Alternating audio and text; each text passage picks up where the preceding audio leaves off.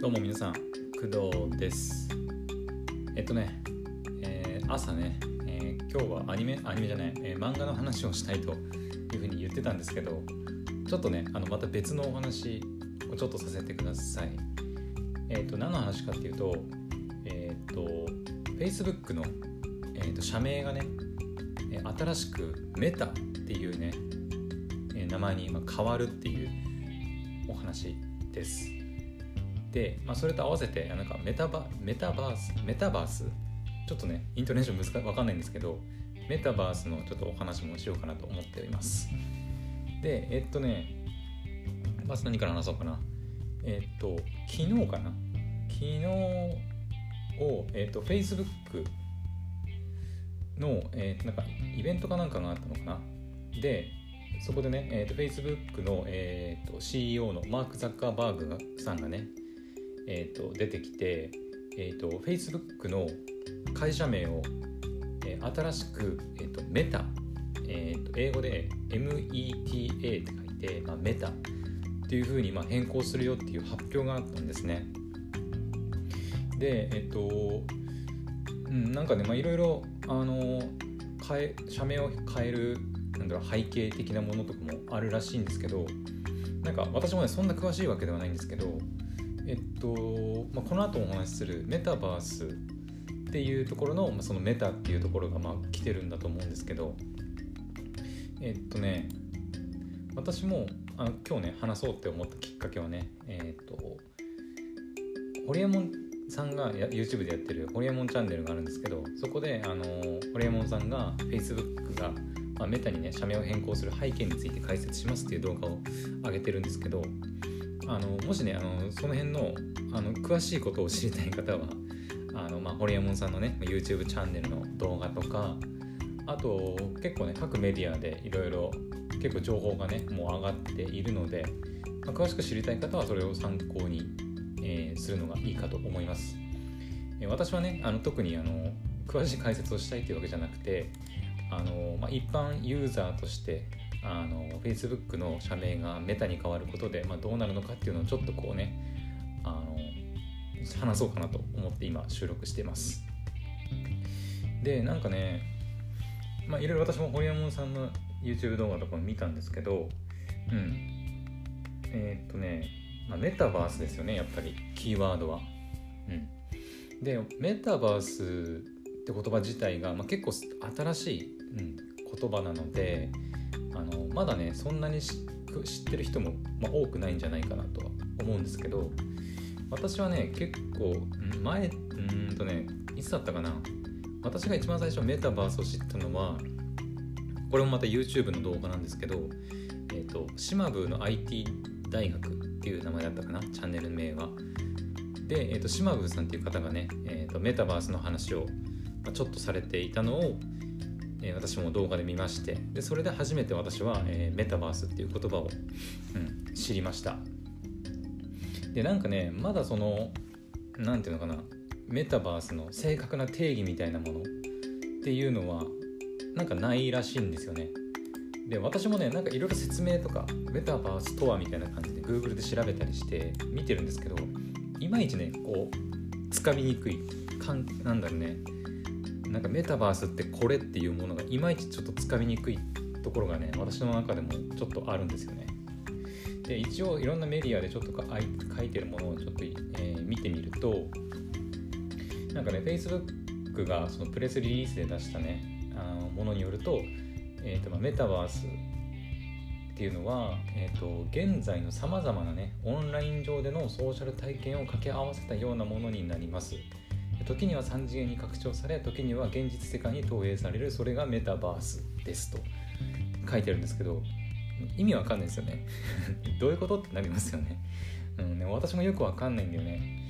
まあ、でその今回のねその Facebook の社名変更っていうのもそのメタバースの、まあ、メタから来てるらしいです。うん。うーん。まあどういうことって感じですよね。でなんかねいろいろまあ社名変更に伴って変更もあるみたいなんですけどえっ、とねまずえっ、とオキュラスありますよね。えっ、ー、と、Facebook が出しているオキュラスクエストっていうね、えーと、VR ヘッドマウントディスプレイ。あの VR のゲームとかね、あの VR のあのサービスをあの楽しむためのあのゴーグルっていうんですかね、わからないんですけど、があるんですけど、で、オキュラスクエストっていうね、あの、音無線かな？あのケーブルとかほとんどつながなくてもそれ単体であの楽しめるやつがあるんですけどそれも名前が変わるらしくて今はねオキュラスクエストっていう名前でやってるんですけどそれが、えーと、メタクエストに変わるらしいです、うん、もうオキュラスブランドっていうのがもうなくなって完全にメタっていう、まあ、ブランドになるのかな、うん、ただえっ、ー、とオキュラスは変わるんだけど SNS としてのまあ Facebook とか Instagram とかまあ、その他のね、まあ、メッセンジャーとかはなんかそのまま残るみたいです。うん。あとはね私オキュラスクエストは持ってないんですけどオキュラスクエストであの遊ぶためにはあの Facebook のアカウントとかね必要不可欠って感じで結構ね、まあ、ネット上でも Facebook のアカウント作んなきゃいけねえのかよみたいなことを言ってる人もあのちらほらいたと思うんですけどあのそのそれもねなんか必須化が廃止にあのなるらしいです。うん、なので Facebook のアカウントを持ってなくても、えーと、オキュラスあメタクエストか新しくメタクエストになるんですけどそのメタクエストで、まあ、遊ぶことが、まあ、できるようになるというわけですね。うんまああのなんだろう社名変更にまあ、伴って Facebook はなんかそのメタバースに注力するっていう、まあ、意味でもあるらしいんですよ。うん。なんかね、ホリエモンさんの YouTube チャンネルでも言ってたんですけど、えっと、メタバースって、なんか、えっと、一番そのメタバースのキーワードはね、なんかゲームらしいんですよね。ゲーム。うん。えっと、今って例えば SNS とかってえー、文章とか YouTube だと動画とか私のポッドキャストだとまあ音声とかっていう感じだと思うんですけどそれをねあの全てこうゲーム空間内バーチャル空間内で完結させようみたいなっていうのがなんかベタバースらしいんですよ。うん、なんかいまいちねパッとさっきも言いましたけどよくわからないんですよね。でなんかそのなんだっけななんか前ね私もちょっとちらって聞いたんですけどえっ、とフォートナイトだったかな